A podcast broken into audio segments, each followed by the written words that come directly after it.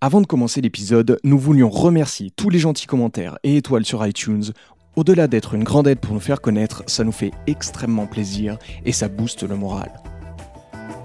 Ça fait du bien. Alors continuez sans modération et n'hésitez pas à nous proposer en commentaire des sujets pour les prochains épisodes.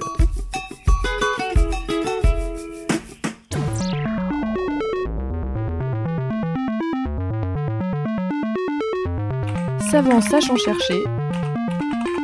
Un podcast Science Infuse. So I hope your podcast has passion.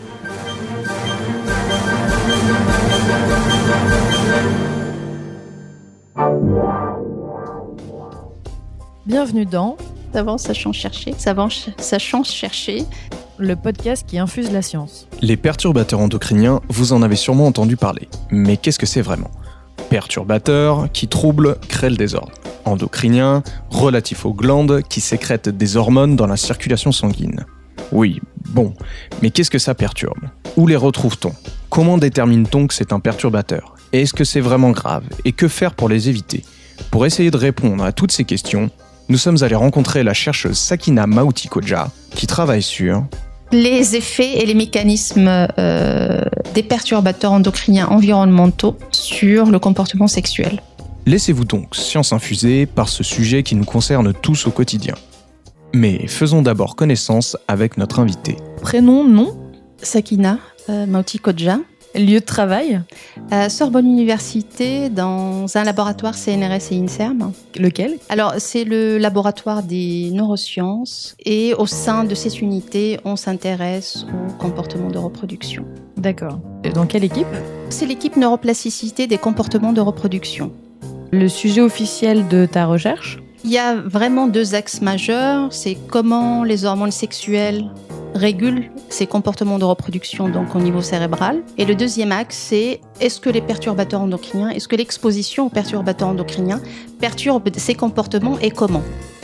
Euh, Le sujet de ta recherche lorsque tu veux briller en société. euh, Perturbateurs endocriniens, parce que forcément ça intéresse énormément Bah de oui, monde. Commençons par le commencement. Qu'est-ce que c'est qu'une hormone? Alors, une hormone, c'est une substance qui est synthétisée par un tissu ou une glande. Euh, cette hormone va être libérée dans la circulation sanguine et va être transportée jusqu'à l'organe cible, jusqu'aux cellules cibles, où là, elle va se fixer à un récepteur. Et donc, cette liaison de l'hormone avec son récepteur, donc un récepteur qui lui est vraiment spécifique, Mhm. donc cette liaison va déclencher tout un processus euh, d'activation au niveau de la cellule cible et ça va aboutir à la réponse biologique finale. Euh, donc il y a plusieurs hormones euh, connues. Pour citer quelques-unes qui sont très connues, c'est par exemple les hormones sexuelles, donc les œstrogènes, les androgènes, qui jouent un rôle très important dans la reproduction. C'est aussi les hormones thyroïdiennes, euh, donc qui sont synthétisées, libérées par les glandes thyroïdes, qui jouent un rôle très important dans le développement du système nerveux central, mais également dans le métabolisme, ou encore euh, les glucocorticoïdes, euh, qui sont les hormones de stress. Est-ce qu'on sait combien il y en a à peu près? Alors, il y a environ une cinquantaine d'hormones euh, dans l'organisme et qui vont jouer vraiment des rôles euh, divers et variés. Et euh, ce sont des euh, fonctions qui vont commencer en fait dès les périodes développementales. Donc, dès le développement d'un organisme, d'un être vivant, on va avoir en fait un effet des hormones. Et ces effets vont différer en fonction des hormones et ça peut se poursuivre jusqu'à l'âge adulte. Mhm. Oui, ça commence dans le ventre de, de la maman. Oui. quoi. Exactement. C'est le cas, par exemple, des hormones thyroïdiennes, qui sont très importantes pour le développement cérébral. Chers auditeurs, comme vous le savez, aujourd'hui on va parler des perturbateurs endocriniens. Donc on va définir euh, ensemble euh, ce que ce que c'est et les effets que ça a. Alors euh, on a trouvé une définition de l'OMS en 2002 qui disait un perturbateur endocrinien, c'est une substance ou un mélange altérant les fonctions du système endocrinien et induisant donc des effets nocifs sur la santé d'un organisme intact, de ses descendants ou de ses sous-populations. Du coup, est-ce que concrètement, qu'est-ce que ça veut dire? Alors c'est la définition qui est toujours d'actualité, hein, qui est euh, souvent utilisée en fait par les scientifiques. Alors altérer, substance qui altère le système endocrinien. En fait, le système endocrinien, c'est le système hormonal. Parce qu'en fait, Ouais. endocrine, c'est le mode, en fait, c'est ce mode de transport via la sang. circulation sanguine. Mhm. Voilà. Euh, donc, c'est une substance chimique, donc, euh, qu'on va ingérer, à laquelle on va être exposé, euh, par exemple, et qui va altérer les systèmes hormonaux. Le perturbateur endocrinien peut soit altérer, par exemple, la synthèse de l'hormone, son transport, son métabolisme. Euh, il peut également interférer, par exemple, avec sa liaison avec le récepteur hormonal, euh, soit le bloquer, et donc niveaux. du coup l'hormone ne peut plus agir, ou alors aller l'activer à la place de l'hormone. Et en fait, le dernier effet, ça peut être aussi une perturbation de l'expression du récepteur, soit le diminuer, soit l'augmenter, et donc du coup l'hormone qui est là, elle va plus agir en fait de la même façon. Donc perturber un développement euh, quelconque, au final. Euh, perturber en fait un système hormonal qui va être impliqué soit dans le développement, dans Mhm. la puberté ou encore dans des euh, fonctions importantes à l'âge adulte. Quelles sont, les, quelles sont les, les étapes pour arriver à labelliser une molécule perturbateur endocrinien? Alors, euh, d'abord, on va voir si la molécule en fait a un effet néfaste. Euh, donc, on va essayer de d'identifier euh, des effets, par exemple, soit sur le développement, la reproduction, etc. Et donc, pour les effets qui vont être avérés, donc bien identifiés, on va voir en fait par quel mode d'action ça passe. Est-ce que ça implique une altération de la synthèse hormonale, de son de la- du transport, du métabolisme de l'hormone ou encore par une perturbation des récepteurs de l'hormone. Et donc à partir de là, Mhm. si euh, le perturbateur, enfin si la, la substance qu'on étudie euh, altère euh, l'une de ces étapes, là on va la classer comme perturbateur endocrinien. Comment est-ce qu'on dit on va étudier cette substance-là? C'est ça moi que Bah, en fait, c'est très particulier en fait les, les perturbateurs endocriniens. Je donne par exemple, le- je donne l'exemple du euh, bisphénol A. Mhm. Il avait été synthétisé au tout début du XXe siècle, en fait, pour euh, traiter les menaces d'accouchement prématuré, en fait. Ah, son activité hormonale, et en fait, on s'en est rendu compte sur des études in vitro que, en fait, il avait une faible activité hormonale par rapport au Et donc, c'est le diéthylsylbestrol qui a été utilisé. Le bisphénol A, en fait, a été euh, abandonné parce qu'on trouvait qu'il était faiblement oestrogénique. Et en Mhm. fait, il a été euh, repris en fait par les chimistes hein, Mhm. parce qu'il avait de très bonnes activités en fait, euh, une très bonne activité de polymérisation. Donc en fait, il a été utilisé comme monomère pour fabriquer du classique polycarbonate. Et donc c'est après qu'on s'est rendu compte que euh, bah, l'exposition au bisphénol A, certes, il a une faible activité œstrogénique, mais dans un organisme vivant, il peut entraîner, il peut entraîner des effets. Donc ça, c'est passé par des euh, études expérimentales, donc utilisant qui ont des, étudié des- des la- animaux. Ouais. D'accord. On sait qu'on les retrouve dans les cosmétiques, les emballages alimentaires, les jouets pour enfants même. Euh, quelles sont les principales sources d'exposition aujourd'hui? Alors, il peut y avoir plusieurs sources d'exposition selon la molécule en fait qu'on étudie. Euh, alors, je cite encore l'exemple du bisphénol A. Il peut y avoir plusieurs voies d'exposition euh, orale, donc via par exemple les boîtes de conserve, euh, les contenants alimentaires, etc. Il peut y avoir les, les biberons, euh, voilà. Euh, mais ça, ça a été interdit en fait dans pas mal voilà de, de, de pays. Euh, il peut y avoir aussi une exposition dermique via l'étiquette caisse. Il peut y avoir aussi Les po- pour d'autres molécules, une exposition euh, par inhalation. Donc, en fait, pour, la, pour une seule molécule, il peut y avoir plusieurs voies d'exposition. Mhm. Mhm. Néanmoins, pour un certain nombre de perturbateurs endocriniens, la voie orale reste l'une des voies euh, majoritaires euh, de l'exposition. Est-ce que tu peux nous donner deux exemples euh, concrets de choses à éviter pour, pour diminuer justement cette, notre exposition à ces perturbateurs? Euh, alors, euh, peut-être de essayer d'éviter l'utilisation du, du plastique, par exemple. Euh, donc ça, je pense, c'est quelque chose de faisable hein, au quotidien. Mhm. Utiliser par exemple des contenants en verre. Alors peut-être manger aussi bio. Alors, Je Mhm. sais que c'est pas toujours facile parce que voilà. Ça, c'est plus pour le côté éviter les pesticides. Voilà, pour éviter par exemple les, les- les- ouais, l'exposition aux pesticides. Surtout pour des, des périodes en fait qui vont être extrêmement sensibles. Par exemple la femme enceinte ou le jeune jeune enfant. On va passer à la fameuse rafale de questions. Oui. Est-ce que ça entraîne des modifications génétiques?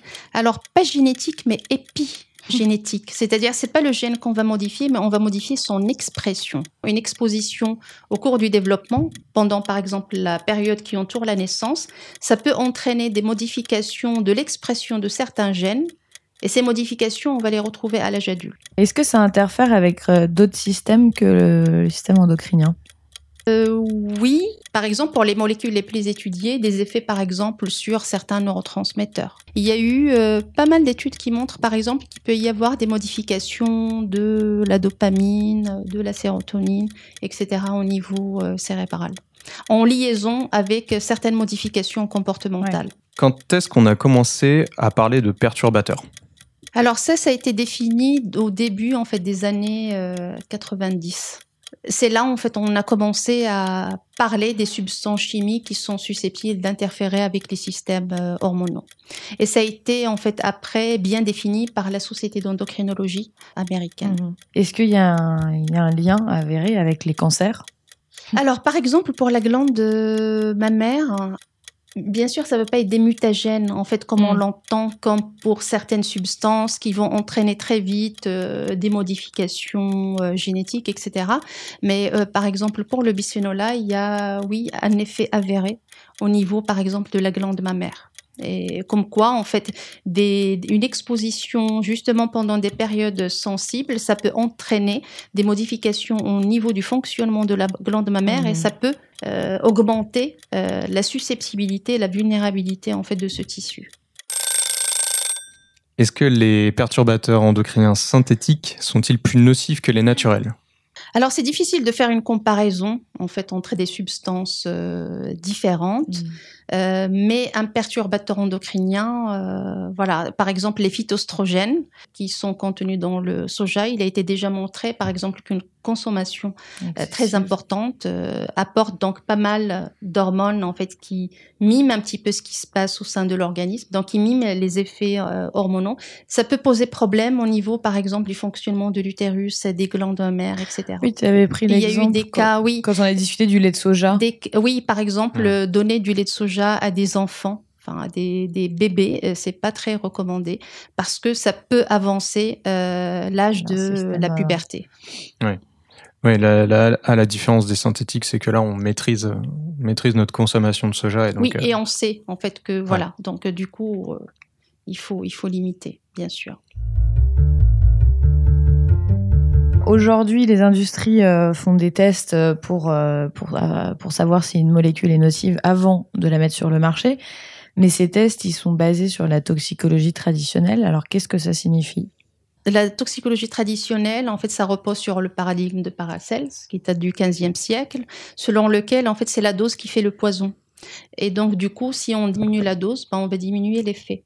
En général, c'est ça, c'est-à-dire on va commencer par une dose euh, très importante, donc de la molécule, euh, et on va commencer à diminuer donc la dose de ces substances jusqu'à ce qu'on n'observe plus d'effet néfaste. Mais en fait, ce que l'on va regarder, en fait, c'est vraiment l'intoxication en fait de différents organes, c'est-à-dire le foie, euh, le rein, etc. Et à partir du moment où l'animal se porte bien, où il n'y a plus euh, d'effets comme ça visibles d'intoxication, on va dire que c'est la dose euh, NOAEL, c'est-à-dire pour laquelle il n'y a pas d'effet nocif observé. Et cette euh, dose, en fait, on va lui appliquer un facteur de précaution pour passer à l'humain. Et c'est ce qui va donner la, dose journalière tolérable. Et c'est basé sur des principes, euh, comme, euh, comme tu l'as dit au début, ah, très très vieux, voire peut-être dépassés Oui, scientifiquement. ouais. Alors, euh, de plus en plus, en fait, il commence à inclure, parce qu'en fait, il y a tout un travail, par exemple, au Mhm. niveau de l'Europe, hein, pour inclure des tests. Alors, il y a des tests, par exemple, in vitro, où on va essayer de voir si telle ou telle molécule se fixe sur des récepteurs des androgènes, Mhm. récepteurs des oestrogènes, etc. Mais ça reste, en fait, des tests in silico ou in vitro. Ouais. Euh, mais ça ne mime pas forcément ce qui va se passer, en fait, in vivo. Mais c'est même pas encore des L'exemple, tests. c'est le euh, bisphénol A qui est très ouais. faiblement oestrogénique. Et malgré tout, on arrive à voir des effets euh, Alors- avec de, des doses qui sont extrêmement faibles et qui sont en fait plus faibles que la dose Noël, voire que la dose journalière tolérable. Noël, c'est pour? C'est la No Observed Adverse Effect Level, c'est-à-dire c'est la dose Oui, à laquelle de- on n'observe pas pas d'effet. d'effet néfaste. D'accord. Racontons rapidement l'histoire du bisphénol A, donc qui est un perturbateur euh, interdit en France pour les emballages alimentaires, qui est quand même une spécificité parce que, à ma connaissance, il y a qu'en France que c'est vraiment interdit. Ça commence à faire son petit bonhomme de chemin en Europe, mais euh, disons que dans les autres pays, ça ne l'est pas du tout. D'abord, quelles sont les conséquences de ce perturbateur endocrinien? Alors pour le bisphénol A, euh, il y a eu une littérature très abondante, donc il y a eu vraiment énormément on a de données parler, euh, ouais. sur cette euh, molécule, ce qui n'est pas le cas de tous les perturbateurs endocriniens. Et donc sur le bisphénol A, il y a eu plusieurs effets qui ont été décrits, mais ceux qui ont été décrits comme avérés, par exemple euh, par l'Agence euh, nationale de la sécurité sanitaire, donc par l'ANSES, ce sont des effets sur la glande mammaire, sur le cycle œstral, donc la reproduction euh, femelle, sur le système nerveux central et notamment sur la mémoire et l'apprentissage, et enfin sur le métabolisme. Donc pas des petites choses. Comment il a, comment c'est arrivé à être interdit? Alors en France, euh, ça a été en fait suite à justement euh, un rapport, donc à des études qui ont été faites Mhm. au sein de l'ANSES. Après, ça a été transmis, je pense, aux différents ministères de tutelle qui ont proposé en fait un projet de loi et euh, je Voté pense par que les c'est comme ça que ça a parlementaires été, et, en fait interdit. Ouais. D'accord. Donc la, la sonnette d'alarme venait euh, des chercheurs à la base. quoi des agences euh, sanitaires qui se basent en général sur les travaux effectués par les différents laboratoires de recherche dans le monde.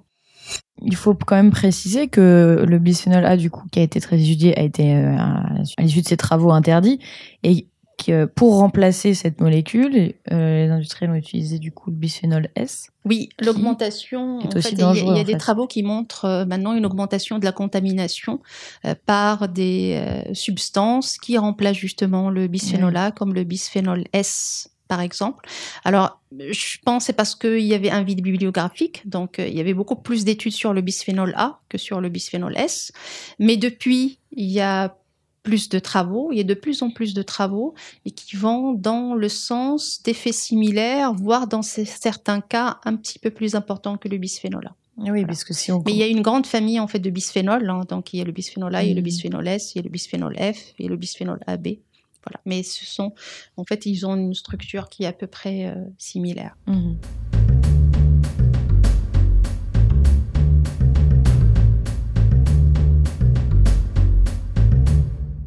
On va passer plus à l'aspect de, tes recherches, à ce que, ce que tu fais ici. Donc, tu travailles sur les comportements de reproduction et notamment sur l'effet de ces perturbateurs endocriniens dans le système de la reproduction chez la souris, notamment. Alors, quels sont les tests qui sont utilisés pour mesurer ces comportements? Alors, pour étudier les comportements de reproduction, en fait, on va analyser toute une séquence de comportements qui va aboutir en fait à l'accouplement et donc euh, à l'interaction entre le mâle et la femelle. Alors, ça commence euh, par euh, l'attraction olfactive, parce que chez les rongeurs, donc on travaille sur chez la souris. L'olfaction, la simulation olfactive est très importante pour simuler ces comportements. Donc le mâle, Mhm. pour le comportement sexuel mâle, il va d'abord préférer une femelle qui est réceptive par rapport à une femelle qui ne l'est pas. Euh, le mâle, en fait, dans sa stratégie d'approche, il va émettre des vocalisations ultrasonores euh, qui ont pour but d'attirer la femelle et de, la maintenir à, à proximité, donc ça facilite l'accouplement. Et puis après, donc il va commencer euh, à monter la femelle, à intromettre. Euh, il va, il va y avoir plusieurs épisodes d'intromission, euh, etc., avant d'arriver à l'éjaculation. Donc c'est tous ces comportements-là en fait qu'on mesure. On va mesurer la préférence olfactive, on va mesurer l'émission des vocalisations ultrasonores, et puis en filmant bien sûr, on va regarder quel temps il met pour arriver à l'éjaculation, euh, euh, combien de montées efficaces il effectue, etc. Et tout ça, ça permet ensemble, ça permet de renseigner sur la motivation et la performance sexuelle de l'animal. Des montées efficaces, c'est. je, je peux pas m'empêcher de réagir. C'est avec intromission. D'accord. Parce qu'en fait, au début, quand il commence, il monte la femelle, mais sans intromettre. Et puis après, une fois qu'il a commencé à intromettre, donc il va Ah. intromettre tout le temps. C'est, ce sont les Mais montées pourquoi il monte une première fois pour, pour, pour ben, essayer, pour tâter euh, Pour tâter et surtout pour un animal naïf, parce qu'en général, Ah oui. ce sont des comportements qu'on fait chez des animaux naïfs qui n'ont jamais vu de femelle. On les laisse deux semaines à- et après on les reteste parce que l'expérience améliore ses comportements. Ah oui. Donc la deuxième fois, il va être beaucoup plus efficace. Oui, il y a aussi, on regarde aussi l'évolution de, de ce comportement. Et justement, donc de, de ces souris, euh, vous les exposez à un perturbateur endocrinien qui se trouve être le phtalate. Oui. Qu'est-ce qu'on observe euh, chez ces souris lorsqu'on les met euh, en présence de, du phtalate? Ce sont des souris adultes, donc des mâles adultes qu'on a exposés de manière chronique euh, au phtalate à des doses faibles. Donc, Comment vous les exposez juste? Alors par voie orale, c'est-à-dire que ces molécules sont incorporées dans la nourriture. D'accord. D'accord. Euh, donc en fait, elles sont exposées tout le temps via leur nourriture. Euh, et donc du coup, à un certain moment, donc euh, après six semaines, on va commencer les analyses comportementales. Ce que l'on a observé, c'est que l'exposition chronique à de faibles doses de phtalate, qui sont de l'ordre de l'exposition environnementale, c'est-à-dire aux doses auxquelles on est exposé, euh, diminue l'émission des vocalisations ultrasonores.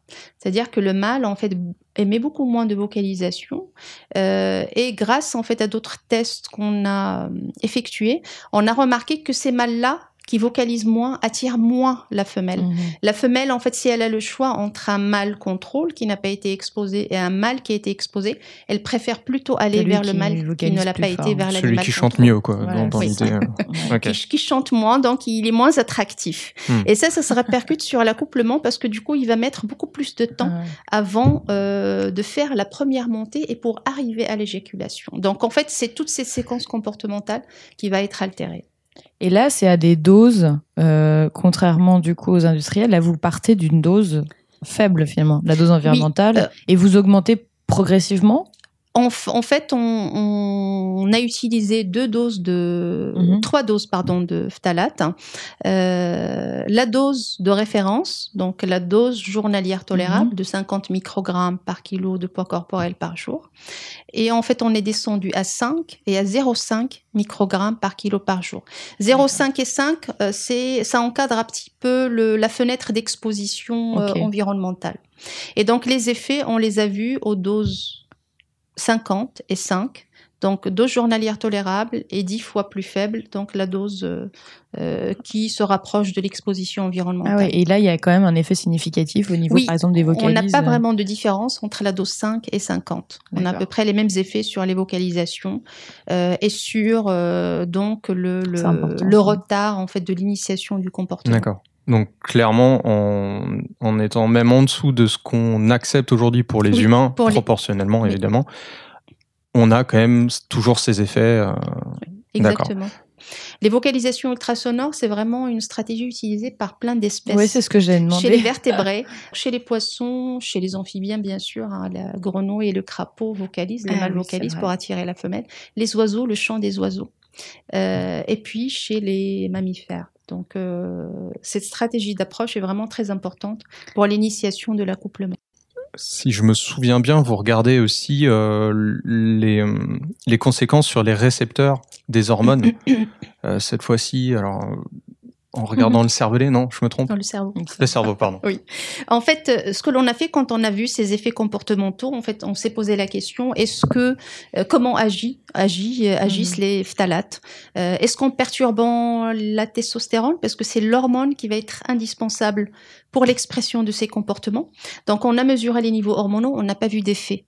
Et donc, en fait, on peut perturber l'action d'une hormone, soit on- qu'ils ont toujours autant de testostérone, c'est ça? Ils ont en fait des niveaux équivalents de Mhm. testostérone par rapport au mal contrôle. Mais du coup, on est allé en fait au niveau cérébral pour voir où on était l'expression des récepteurs de la testostérone, c'est-à-dire les récepteurs des androgènes. Et c'est là où on a vu un effet. On a vu en fait une diminution euh, d'environ deux fois Mhm. euh, de la quantité des récepteurs au niveau de la région qui est impliquée vraiment dans ce comportement. Donc il y a quand même la destruction de la moitié des récepteurs. euh, Et en fait, il y a une diminution donc Mhm. euh, d'environ de la moitié euh, de l'expression de ce récepteur dans ces dans ces régions. oui. et ça, ça se répare pas. Alors, tant qu'on maintient l'exposition, en fait, on garde Ah cette oui. diminution et c'est ce qui explique le fait que la testostérone, du coup, n'agit probablement pas aussi efficacement pour activer ces comportements à, à l'âge adulte.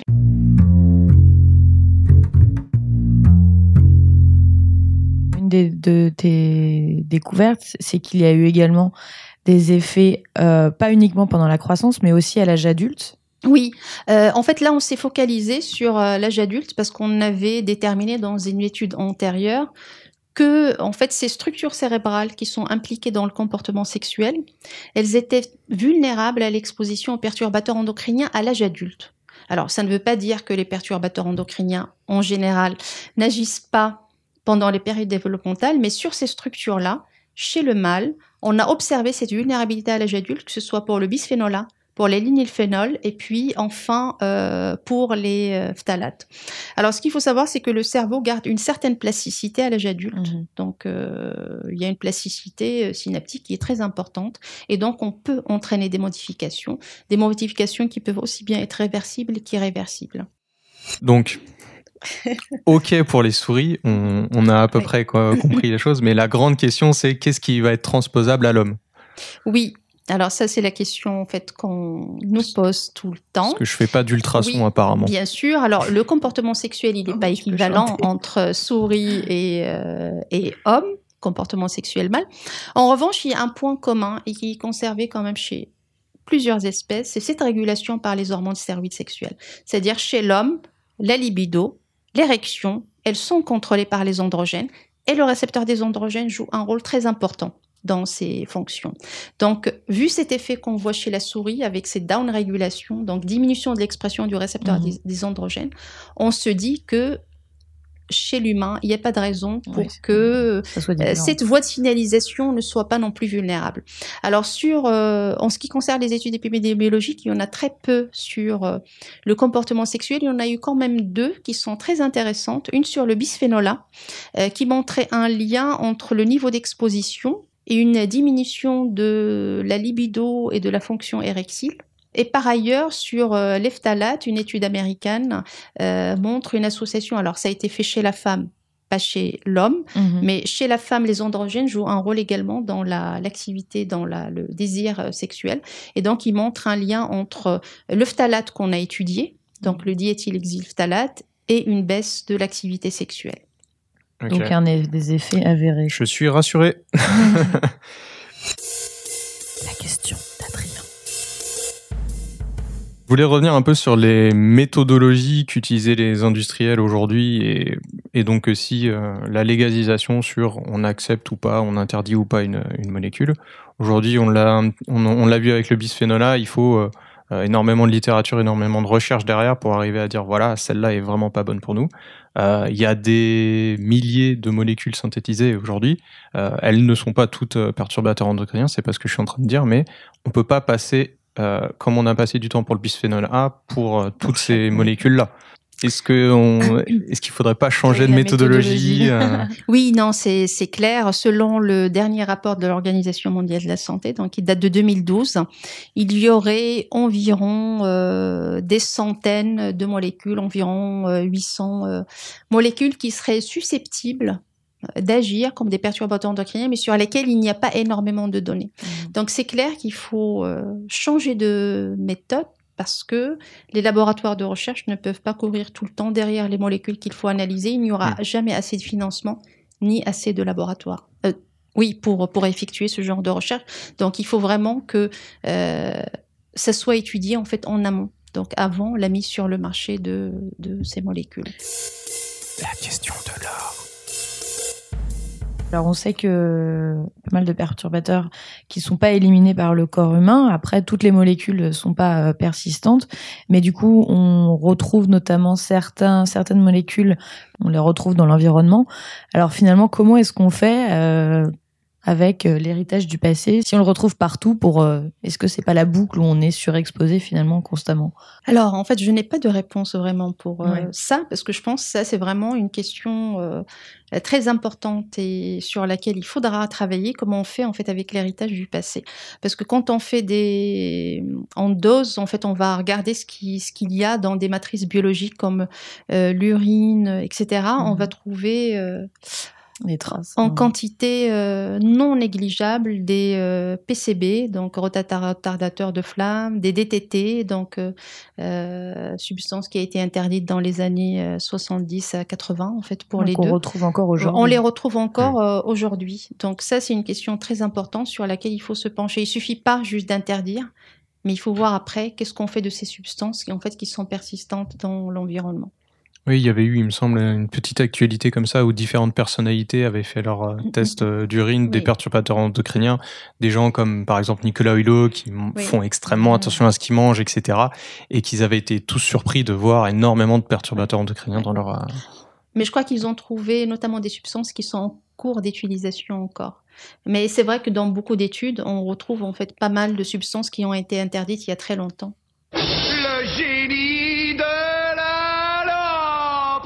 Imaginer que je suis un génie et que tu avais le droit à un vœu pour faire avancer ta recherche. Quel serait ce vœu-là? Plus de financement Évidemment. Ouais, évidemment. Si C'est le, nerf de la guerre, c'est Ouais, les financements sur lesquels il faut se battre euh, tout le temps. Et, et les recrutements. C'est-à-dire? Parce qu'on travaille en fait Mhm. euh, beaucoup avec des doctorants, des post-doctorants. Mhm. Et donc il faut former en fait euh, tout le temps. Alors c'est très bien, c'est très stimulant, Euh, mais on a besoin également de recruter des jeunes chercheurs, notamment par exemple ces post-doctorants quand ils reviennent dans les laboratoires, euh, et donc pouvoir les, euh, les recruter.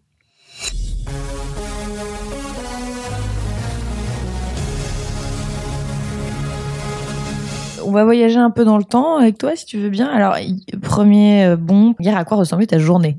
Alors, hier, bah, arrivé au labo vers 9h, départ à 18h30. Voilà, donc euh, toute la journée. Euh, ça a été bah, faire avancer des dossiers, réunion d'équipe. Euh, et puis après, bah, à partir de 18h30, il y a une vie familiale. Avant de continuer après avec certains dossiers qu'il faut finir parce qu'il y a des dates limites. Voilà. Ah, d'accord. Ah, donc. euh, Souvent. Il y a du travail Hier soir, à la quoi. maison. Oui, Oh souvent. là. Ok. Ouais. Maintenant, euh, un bond du coup de 30 ans euh, en avant. Alors, quelles pourraient être les conséquences de tes recherches euh, d'ici 30 ans, euh, par exemple, dans la vie, euh, dans la vie quotidienne? Alors c'est très difficile, euh, très difficile comme question Mm. parce que ça dépend en fait, ça dépendra de beaucoup de choses. Euh, ça dépendra de l'évolution de la réglementation notamment sur les perturbateurs endocriniens. Euh, ça dépendra du paysage de la recherche française euh, dans ce domaine. Euh, quelles sont les opportunités qui seront mises en place ou pas? C'est très difficile de se projeter dans, euh, dans 30 ans. Est-ce qu'on peut imaginer que va y avoir interdiction du phtalate comme il y a eu interdiction du bisphénol, bisphénol A pardon? C'est peut-être, peut-être parce que c'est vrai que la euh, dose de tolérable journalière dont, dont je vous ai parlé tout à l'heure, de 50 microgrammes par kilo par jour, donc elle a été définie sur la base des études toxicologiques, mais quand on fait en fait la littérature sur les phtalates, il y a eu euh, une majorité d'études jusqu'à présent faites sur des doses qui sont extrêmement élevées, donc sur des expositions avec des doses très élevées et de plus en plus. Donc il y a eu une autre étude, mais on n'est pas les seuls. Il y a eu d'autres laboratoires euh, qui montrent qu'il peut y avoir des effets, notamment pour euh, des expositions développementales avec des doses qui sont inférieures à cette dose euh, journalière tolérable. Donc il pourrait peut-être y avoir une révision. Voilà. C'est ce qui les a été fait euh, dans un premier temps pour le bisphénol A. La dose journalière tolérable était de 50 microgrammes par kilo par jour. Elle a été abaissée à 4 microgrammes avant d'être euh, interdite en France. Et en Europe, c'est Hmm. euh, toujours de l'ordre de 4 microgrammes par kilo par jour.